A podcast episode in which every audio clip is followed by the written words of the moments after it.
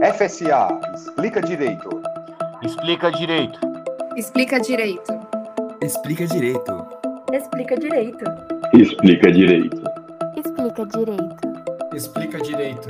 Esse é o FSA Explica Direito.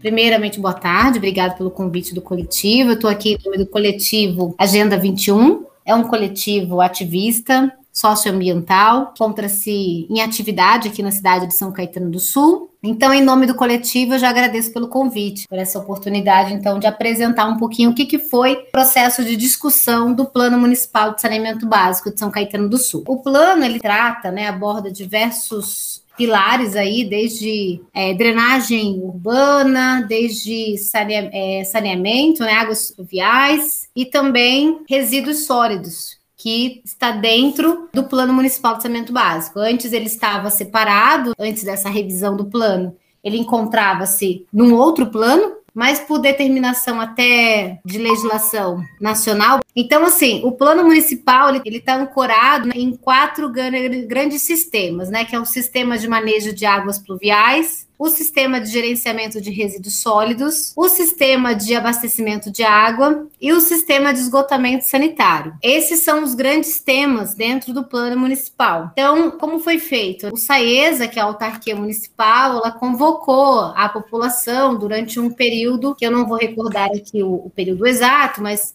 anterior ao período final da revisão final, ela fez sim alguns chamamentos públicos municipais com o objetivo de divulgar e engajar a população na discussão do plano. Só que nós tivemos alguns eventos na cidade que, infelizmente, é, a adesão foi baixa. Nós tivemos um evento que foi de uma enchente no bairro Fundação, que acabou ocasionando também uma um déficit né, de participação dos, dos, envolvidos. Nós tivemos também situações com a falta mesmo de, de, de informação, né, de, de, acesso a essa informação para chegar até os munícipes de forma ampla, difusa. Então, talvez isso possa ter sido um entrave também na adesão. E nós tivemos também algo bem, acho que o mais marcante na falta de participação foi o lapso temporal com relação à pandemia, que nós tivemos um período pré-pandemia, vai, antes da pandemia, né? Teve as discussões, tiveram as discussões, só que depois nós tivemos o período da pandemia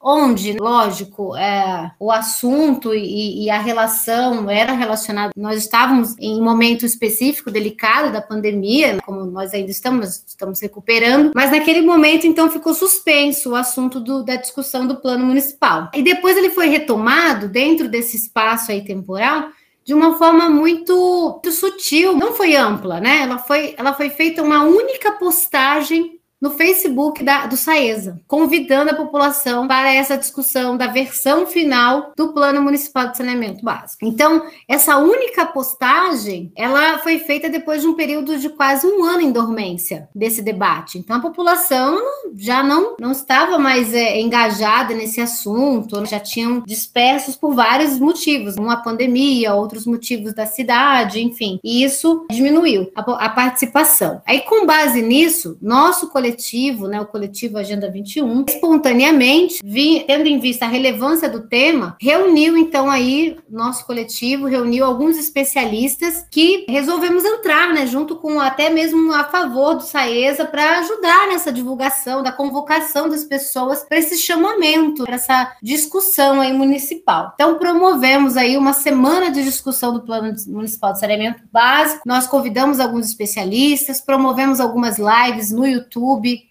e no Facebook, no canal aberto do YouTube. Fizemos a nossa parte aí desse processo de discussão. Fizemos a leitura das 858 páginas do plano, que foram disponibilizadas aí para fazer a leitura em menos de 30 dias, para ser aprovado. Isso também foi um outro entrave bem significativo. Colocar um PDF de 858 páginas para uma população revisitar esse documento em tão pouco tempo, depois de um tempo de dormência do assunto tão longo né, na sociedade. Então, nós vimos que isso era algo que delicado, que merecia atenção. Então, nós fizemos essa, esse trabalho, esse esforço, essa divisão de tarefas dentro do coletivo. Feito isso, nós encaminhamos, quer mostrar aqui no vídeo, nós encaminhamos é, alguns apontamentos, né? Então, nós encaminhamos alguns documentos, estão carimbados né, na Secretaria do SAESA. Nós encaminhamos, então, os apontamentos feitos pelo coletivo, com base também nas respostas dos munícipes dentro das plataformas de redes sociais, né, como Facebook e YouTube. Então, nós coletamos esses comentários e é, apuramos tudo isso e enviamos esse documento para que, então, o plano pudesse, então, aí ser revisto, né, realmente que o Saesa, né, junto com o Instituto ProSanear, que é a empresa responsável pela,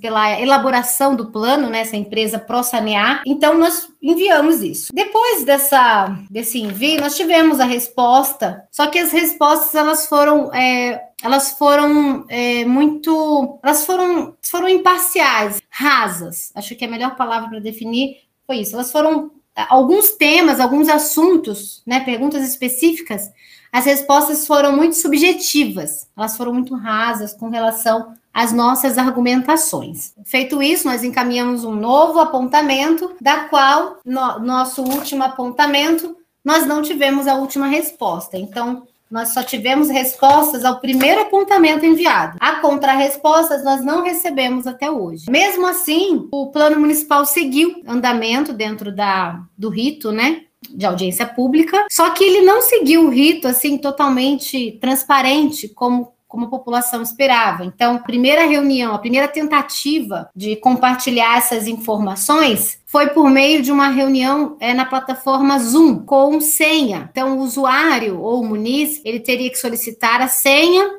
entrar nessa, nessa plataforma Zoom e acessar e participar dessa audiência pública. Além disso, essa plataforma ela só tinha um tempo limitado. Então, essa audiência ela caiu, ainda levando em conta a instabilidade do sistema da própria empresa, né? Ela teve um tempo, atingiu um limite máximo ali de, de uma hora e a audiência acabou. Ela acabou bem assim, nem, nem mal tinha começado, né? Começaram a apresentação dos funcionários, do plano, nananã, e, e a audiência é, caiu. E Fora que muitas pessoas não conseguiram acessar. Né? Elas tinham a senha, porque o coletivo Agenda 21 atuou fortemente na divulgação dessas datas, promovendo mesmo o engajamento da população. Muitas pessoas mandavam mensagem para o coletivo, falando, não estou conseguindo, às vezes mandava print da tela. E, e realmente havia problema do, do operador né, autorizar o munícipe, né, o participante, a entrar nessa sala, o que gerou um grande problema e também contra os princípios né, da transparência, da participação, já que é uma audiência pública, é necessário aí, então ter esse cuidado aí com a participação popular. Né? Então isso foi um entrave. Aí depois, mesmo assim, é, eles seguiram uma outra tentativa, num outro momento, de uma nova audiência pública, ainda sem a contrarresposta ao coletivo. Nós não recebemos a contrarresposta, recebemos só uma primeira resposta, mas muitas perguntas e colocações do coletivo ficaram ainda sem, sem resposta. Fizeram uma última, uma última uma audiência pública e essa sim ficou valendo como audiência pública, mas ela não teve participação dos munícipes. Os munícipes não puderam falar nessa audiência pública. Perguntas relacionadas à audiência eram,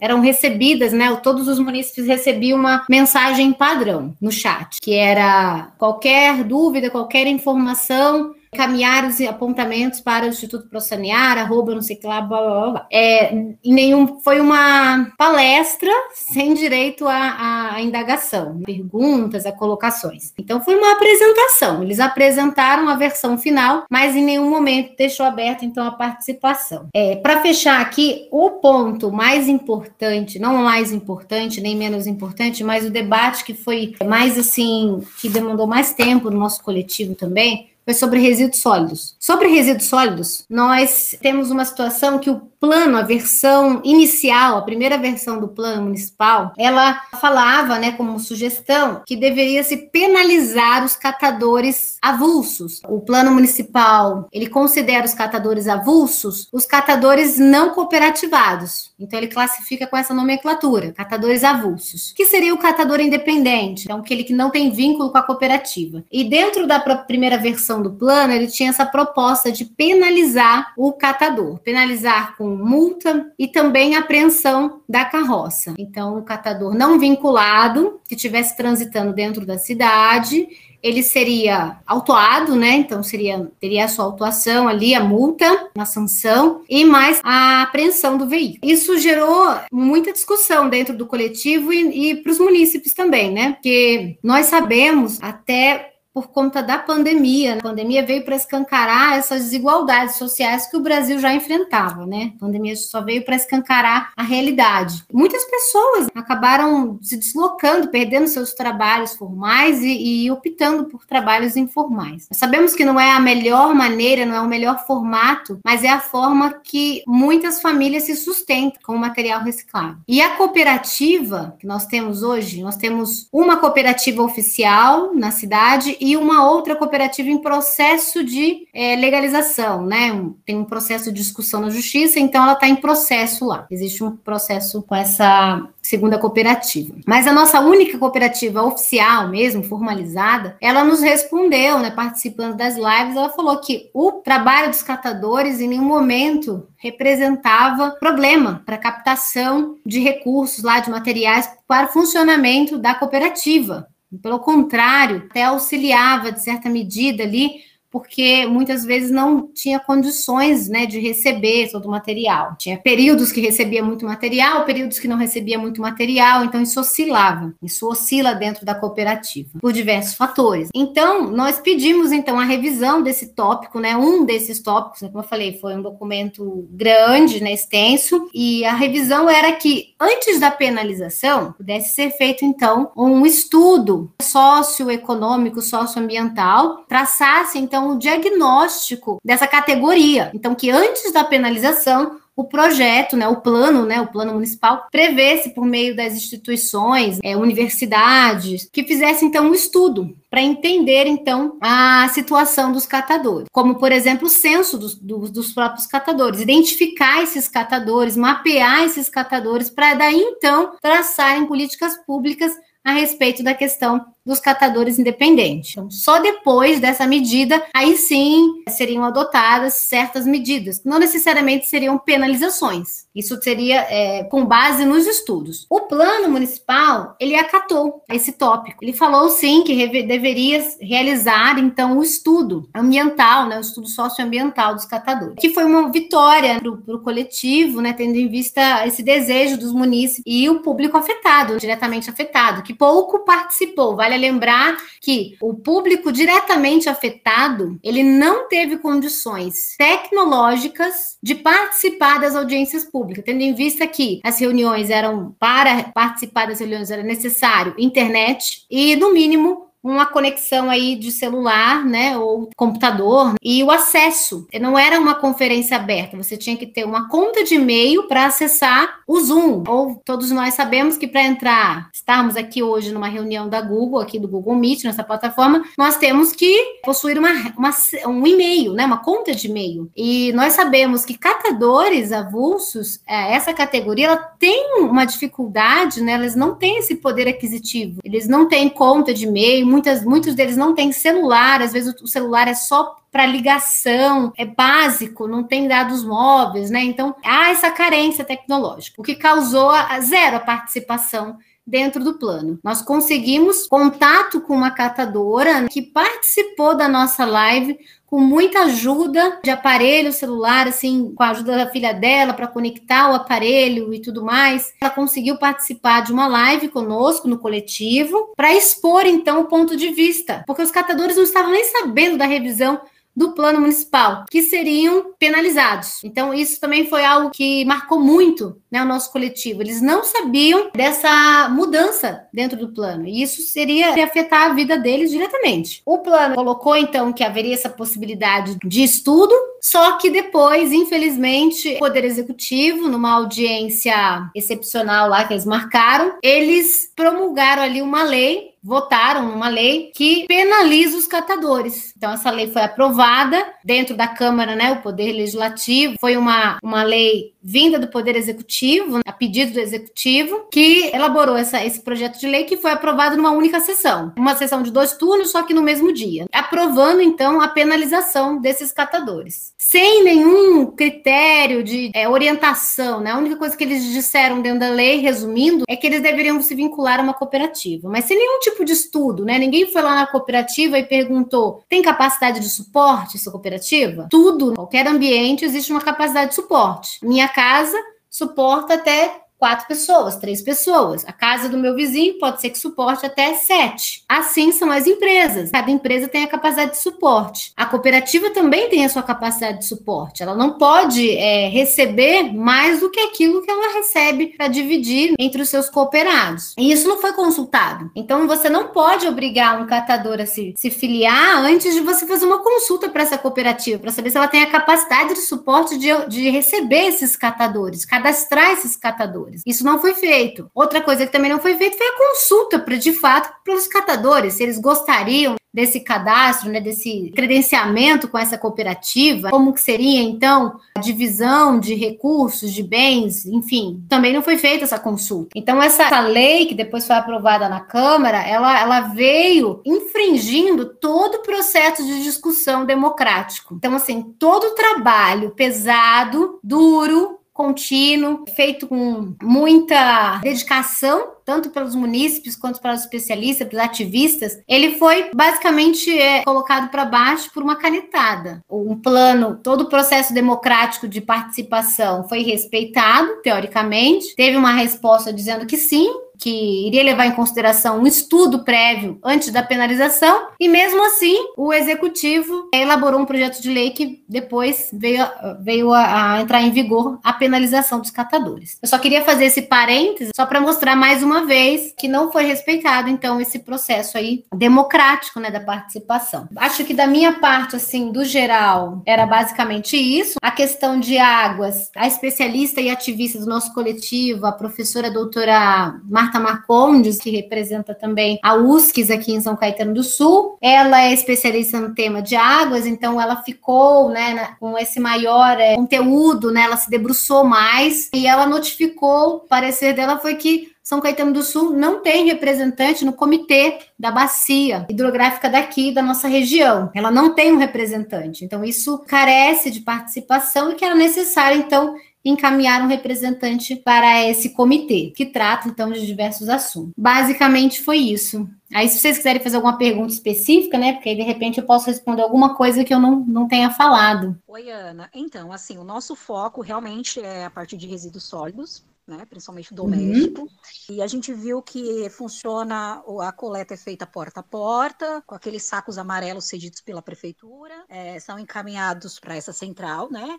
É, para essas cooperativas que fazem a separação dos lixos e depois vai para o aterro em Mauá. Na prática, funciona bem? Tem funcionado. Bem já é algo relativo. Está funcionando. Mas nós não temos uma avaliação fiel e contínua. Nós não temos indicadores, né? Nós não temos dados públicos. Isso também Falta, inclusive, o próprio plano sinalizou que falta dados públicos abertos para que o munícipe possa acessar e entender melhor, né? até mesmo é, verificar a quantificação desse volume de resíduo que é coletado, que eles falam estudo gravimétrico, se eu não me engano, né? Nós não temos isso na cidade. Então, assim, uma coisa é eu falar assim, ah, eu acho que está funcionando. Uma coisa é outra pessoa falar assim, ah, eu acho que não está. Eu acho que a gente não pode ficar no achismo. Entendeu? Nós precisamos de dados matemáticos, nós precisamos de, de um portal transparente que exponha esses números, né? Para que realmente o munícipe possa ter acesso a isso, tenha acesso não só como para ele ter conhecimento do, de quanto que ele produz de resíduos, de quanto a cidade dele produz, mas também para que os tomadores de decisão, né, como os poderes públicos, consigam então gerenciar Isso que a gente só consegue administrar aquilo que a gente sabe, que a gente conhece. O que eu posso falar? Eu não tenho dados estatísticos para falar se está funcionando ou não. O que eu tenho para falar para vocês é com base nas entrevistas que eu fiz com a cooperativa, com base no que eu vivencio, porque eu sou munícipe também, com base no que eu vejo dos meus vizinhos, com base no que eu ando na cidade. Então é do meu ponto de vista. Do meu ponto de vista, e além disso, como professora de escola pública, né? Porque eu também sou professora da rede municipal concursada aqui em São Caetano do Sul. Então, ainda tenho também uma perspectiva do ponto de vista educacional. O que eu vejo, e o que o próprio plano também falou, né? É, 40%, acho que mais, quase 40% ou mais de 40%, se eu não me engano, não, dos órgãos públicos, não realizam a coleta seletiva. Isso é um dado estatístico comprovado e que no plano que já está indicando. E eu vejo isso na prática, né? As escolas, elas não criaram ali dentro dos seus projetos políticos pedagógicos, elas não criaram um capítulo sobre resíduos, algo que deveria estar consolidado dentro da cidade, já que ela tem como pilar a educação ambiental. Um plano municipal de saneamento básico ou um plano de resíduos sólidos deveria ser um capítulo dentro de cada plano político pedagógico da sua escola, né, da rede municipal, né, na rede estadual, e isso servir de exemplo inclusive para as redes particulares de ensino. Então, cada escola deveria ter um capítulo aí sobre resíduos sólidos dentro da sua escola. Afinal de contas, é de fato é fazendo que nós ensinamos e não só falando, né? Nós temos que realmente ser a mudança, né? Não só falar dentro da escola que precisamos reciclar e depois no final da aula jogar todo o papel no lixo comum. Então, ou o resíduo orgânico é a nossa grande riqueza, porém mal aproveitada dentro do Brasil e no município de São Caetano não é diferente. Hoje o resíduo orgânico, ele vai para o aterro sanitário, sendo que nas escolas, se é por iniciativa de uma ou outra escola que acontece o processo de compostagem, muitas vezes é pontual e não abrange todo o resíduo da escola, certo? Às vezes é um projeto é pontual que está acontecendo naquele período, naquele tempo, naquele espaço ali, mas não um projeto em âmbito Secretaria de Educação. Então, com relação ao saco amarelo, por exemplo, que você questionou, o saco amarelo, ele existe, mas pouco divulgado dentro da cidade. Aqui no prédio, que eu posso falar com relação ao meu ponto de vista, eu tive que fazer o pedido do saco amarelo, nós redistribuímos aqui para os moradores do prédio. Quando eu recebi a primeira vez aqui no prédio o saco amarelo, ele veio sem nenhuma orientação, nenhuma orientação. Simplesmente jogaram saco amarelo. A primeira vez eu até assinei um termo que estava recebendo o saco amarelo, mas depois foi sendo colocado mesmo na porta né, do, do prédio. Nunca, nunca veio nenhuma orientação. Aí, por iniciativa do coletivo, nós resolvemos então fazer um, um folder, né? Um, um, material explicativo aqui, orientando aqui o, o munícipe como né, ele deve separar o resíduo. Então, esse material foi feito com recurso do próprio coletivo aqui da Agenda 21. Então, isso é uma carência. Então, saco amarelo funciona? Assim, funciona? Tá, ele chega, eu coloco meu resíduo, né? Eu, Ana Paula, se eu tenho um mínimo de instrução, meu resíduo vai lá direitinho. Agora,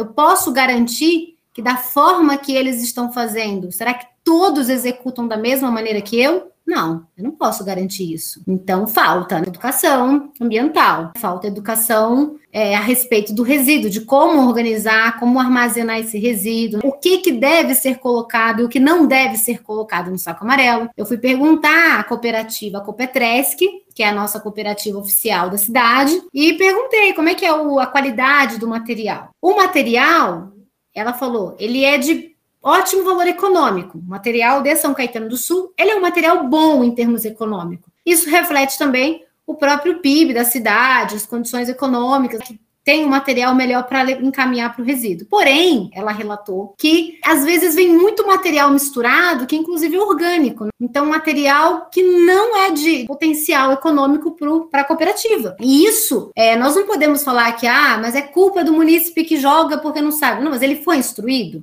Ele recebeu alguma orientação? Falta isso, né? Então, falta educação ambiental. Precisa fazer um trabalho sistêmico, né? Assim, interdisciplinar, intersetorial ou entre secretarias. A Secretaria do Meio Ambiente deveria conversar com a Secretaria de Educação para dentro das escolas inserir como prática. Olha, tá aqui o saco amarelo, vocês moradores de São Caetano recebem isso daqui, então tá aqui uma, vamos, né, receber aqui também a orientação, uma lista do que pode, do que não pode colocar, né? Tempo de decomposição do material, enfim, um trabalho de educação ambiental que até o coletivo escreveu na carta aqui, que ele precisa ser permanente. Ele tem que ser permanente, ele não pode ser por períodos. Eu não posso falar de educação ambiental apenas na semana do meio ambiente. Então, eu preciso falar isso o ano todo.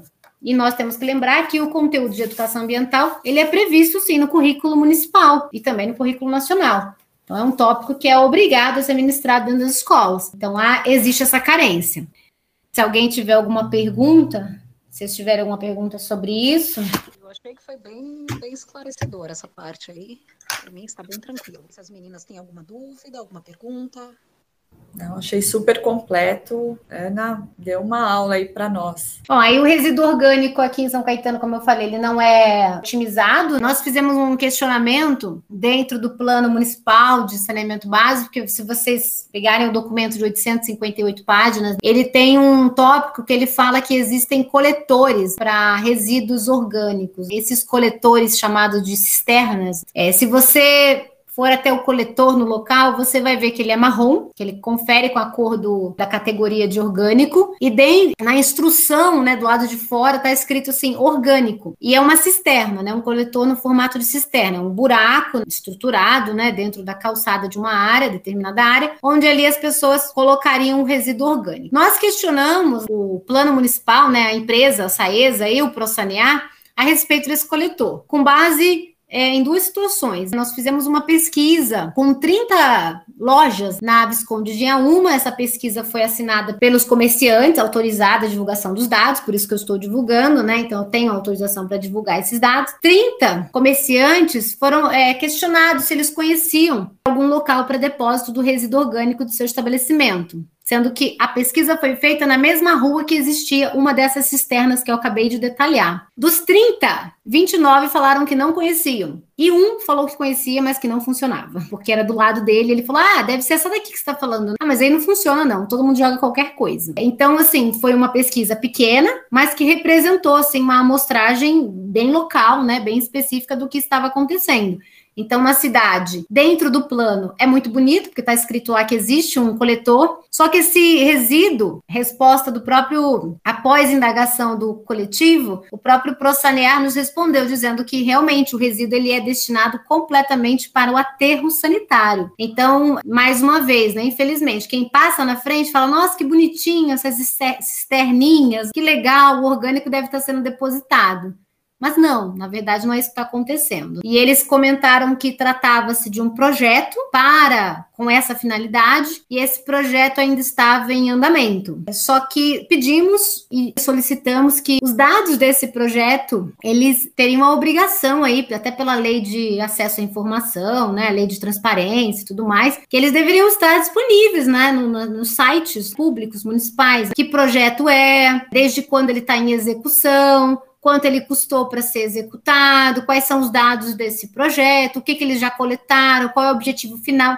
Porque, assim, é um projeto que leva resíduo para o aterro sanitário? Eu não estou entendendo qual é o objetivo sustentável disso. Então, a resposta foi que era um projeto, mas só isso, né? Não teve mais desdobramento com relação a isso. Não bateu muito os fatos. Então, nós questionamos isso e exigimos, então, né, que se é um projeto, então que seja divulgado e que ao lado desse coletor, dessa cisterna, tenha aí uma placa, né, instruindo o munícipe o que, que ele deve colocar ali dentro, que é o mínimo. Se é um projeto, tem que ter uma placa falando, ó, tá, cisterna, tá, tá, tá. O objetivo aqui é recolher resíduo orgânico para levar para um centro de compostagem, enfim, é, tem que ter um, um, destino ambientalmente adequado, né? Já que a proposta dentro do plano lá, quando eles colocam que existe essa cisterna, é para ser ambientalmente adequado, então o aterro sanitário não é ambientalmente adequado. E ali ele depois ele justificou que esse projeto também acabou tendo o seu objetivo de não expor o lixo, não deixar o lixo exposto a céu aberto. Então, assim, só que aí também não não bate com a própria cor da cisterna e a própria inscrição na parte de metal da tampa. Está inscrito, é, grafado ali, orgânico. Foi o questionamento do coletivo da Agenda 21. Então, se fosse só para não expor o lixo né, a céu aberto, não faz sentido você utilizar a cor marrom e ainda ter uma inscrição de orgânico, dando a intenção de que a cidade coleta o orgânico e leva para algum lugar. E não é isso de fato que acontece. Então, isso realmente é uma carência. Hoje nós temos na cidade uma coisa importante também, que aproveitando que o foco de vocês é resíduo sólido, nós temos a taxa do lixo, que é cobrada e os munícipes têm muita indignação, né? Ainda mais os comerciantes também que pagam uma taxa bem significativa ali. Eles questionaram muito essa insatisfação. O próprio plano já alegou isso, que existe essa insatisfação dos munícipes com relação a essa taxa do lixo. Na revisão do plano, diz que há uma ideia de revisão dessa taxa, mas não fala qual seria esse processo de revisão. Se seria extinção ou se seria a adequação da tarifa. Não tem dados suficiente para confirmar o que seria essa revisão dessa taxa. Com relação à taxa, também nós questionamos que, assim, pessoas, ou munícipe, né, ou pessoa física ou pessoa jurídica, que exerçam qualquer sistema de de tratamento adequado do seu resíduo orgânico, elas deveriam ser beneficiadas. Eu, na minha casa, tenho uma composteira doméstica. Eu não mando, não coloco resíduo orgânico na minha calçada. É menos tantos quilos por dia, por semana, que eu deixo de mandar para o aterro sanitário. Então, Será que não deveria existir aí então uma política pública de incentivo, tanto pessoa física quanto pessoa jurídica, a aderir processo de compostagem loco, além de ter uma compostagem municipal? A compostagem loco foi um dos pedidos do nosso coletivo, promover então ações de política pública aí para promover a compostagem tanto em loco quanto centro de compostagem. Hoje nós temos uma startup que está em desenvolvimento aqui na cidade, que ela se chama Plante Sua Comida. A pessoa que não tem a composteira, ou a sua composteira chegou numa carga máxima, como, como às vezes acontece com a minha, né? Eu posso assinar esse sistema de coleta de resíduo. Então, eu pago por essa startup, né? Uma assinatura, tantos reais, em troca, ela deixa esse baldinho e eu também sou beneficiada com ela ao fim do meu período, com um benefício tanto de desconto nas empresas parceiras deles, que eles promoveram essa rede de colaboradores, quanto também benefícios com humus, biofertilizante, às vezes algum brinde de alguma empresa que também faz parceria com eles. Então, promove essa rede de colaboração. É uma startup que está se desenvolvendo aqui na cidade de São Caetano do Sul e pouco explorada pelo poder público. Eu acho que carece o plano municipal, porque, por exemplo, uma empresa privada, uma pessoa jurídica, por exemplo, poderia aderir a um sistema de compostagem desse formato ou até de outro, mas, por exemplo, esse daqui geraria renda, emprego, trabalho, movimentaria a economia local e ela poderia ter ou isenção ou abatimento na sua taxa do lixo já que ela não destina o seu resíduo orgânico para aterro sanitário. E hoje sabemos que 70% do lixo doméstico é resíduo orgânico. Você pode pegar vários estudos aí, 70% do lixo doméstico da sua casa é resíduo orgânico. É casca, é legumes, então é em torno de 70%, mas mais da metade posso afirmar, né, que todo mundo que está em casa aí sabe que se parar para separar o seu resíduo, você vai ver que você tem mais resíduo orgânico do que material seco. Então, tá aí, por isso que eu falo, ela pode ser um tesouro, ela é um tesouro, o resíduo orgânico, ele é um tesouro pouco explorado no Brasil e também no nível municipal. O resíduo orgânico ele pode sim gerar renda, trabalho, né, economia, movimentar a economia, não só a empresa da, do Plante Sua Comida, com a Revolução dos Baldinhos, mas também empresas que poderiam, por exemplo, trabalhar com compostagem em loco, miocário doméstico, compostagem em condomínios, também, que é uma vertente também dos condomínios verdes, né? Então, propostas, isso nós não vimos no plano municipal. Nós não vimos nenhum encaminhamento voltado para a economia socioambiental, para uma economia sustentável, uma economia solidária. Nós não vimos nenhuma política voltada para essa área, né? Que carece tanto e é foco de discussão, inclusive internacional, né? Com aquecimento global e etc. Olha, Ana, acho que foi excelente. A gente conseguiu entender bem tudo que foi passado, né? Você usa uma linguagem bem simples. Para a gente estava sendo um pouquinho difícil, aí, inclusive, de, de assimilar todo o processo da cidade, como que funcionava. E nós três somos de Santo André, então a gente não sabe muito bem como que funcionam as coisas em, em São Caetano. É, mas eu acho que ficou muito bom, muito claro. Você conseguiu questão dos catadores também eu já tinha lido, não sabia que tinha sido aprovado, que tinham ido adiante com isso, mas eu acho que foi ótimo, esclareceu muito bem todas as nossas dúvidas e é isso. Da minha parte não, tá tudo muito claro. Super claro, esclarecedor, dá uma vontade imensa de participar do projeto, muito legal mesmo.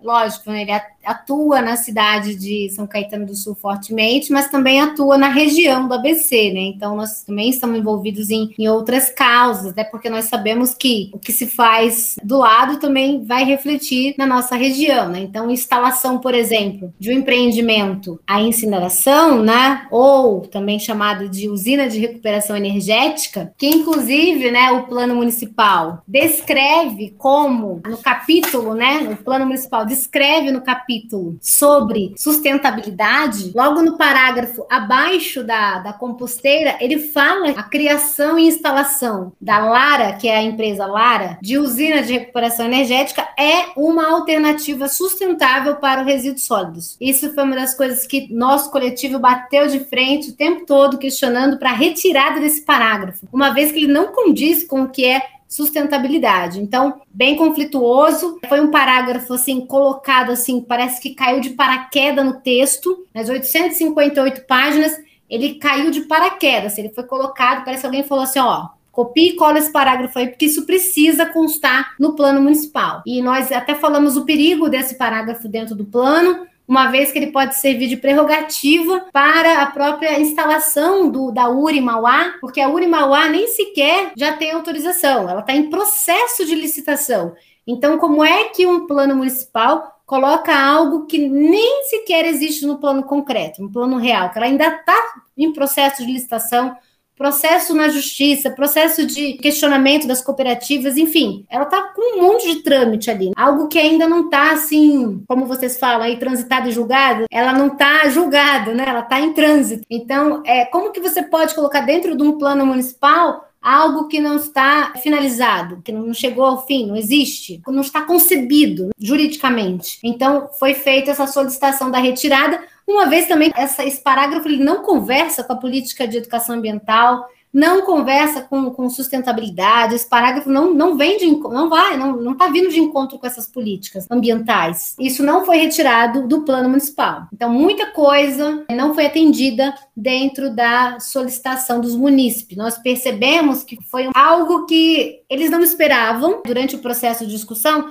Eles fizeram, como foi falado, eles fizeram uma única postagem no Facebook falando: olha, vocês têm até dia 30 ou até dia tal para entregar seus apontamentos da versão final do plano. Pronto, acabou. Nosso coletivo, vendo aquela postagem, né, e vendo também a importância desse, desse plano municipal, né, o impacto desse plano municipal nas nossas vidas, nós resolvemos, então, disponibilizar para a população o que, que era esse plano municipal, abrir esse documento de 858 páginas, dissecar, né, literalmente dissecar esse documento, convidar especialistas de cada área, como eu falei, né? O plano ele envolve quatro temas. Um deles é resíduos sólidos, que foi o que eu fiquei responsável assim mais por encabeçar essa parte. Então, nós fizemos toda essa semana de discussão, discutimos com todo mundo, chamamos a, a comunidade, convidamos diversos atores sociais, inclusive os catadores, que nós tivemos muita dificuldade para incluir na live por uma questão tecnológica mesmo. Muitos não têm celular, não têm acesso à internet. Então, isso foi um trave assim, significativo na participação. Eu acho que eles não esperavam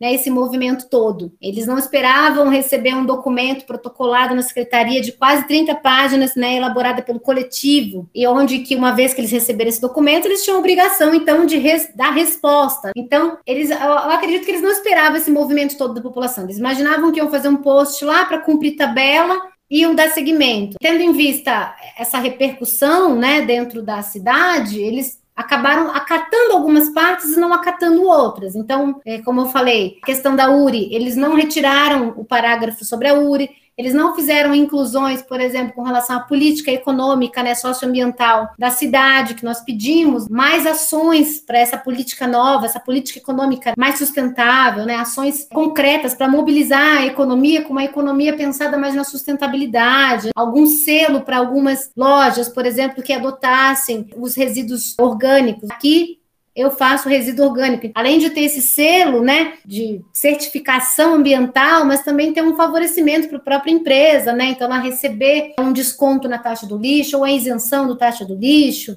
A divulgação desses dados também nós pedimos que fosse criada então uma plataforma de dados abertos né, da quantidade de lixo que produz, de resíduo que é produzido pela cidade, tanto orgânico quanto não orgânico, né, quanto seco, muita coisa não foi atendida. E eles não esperavam por isso, né? E aí acredito que por isso, depois de um tempo, surgiu essa audiência extraordinária, né, excepcional, é, aprovando aí essa lei aí de penalização dos catadores, também passando por cima de todo um processo de discussão lugar que a gente possa ter acesso? Não sei se foi divulgado esses apontamentos que vocês fizeram.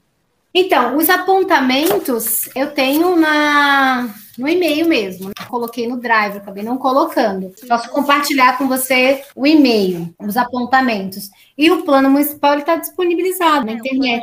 Te agradeço demais aí você ter compartilhado esse seu tempo com a gente. Foi muito, Obrigada. Muito. Se você puder disponibilizar esses apontamentos, já vai ajudar bastante também a gente.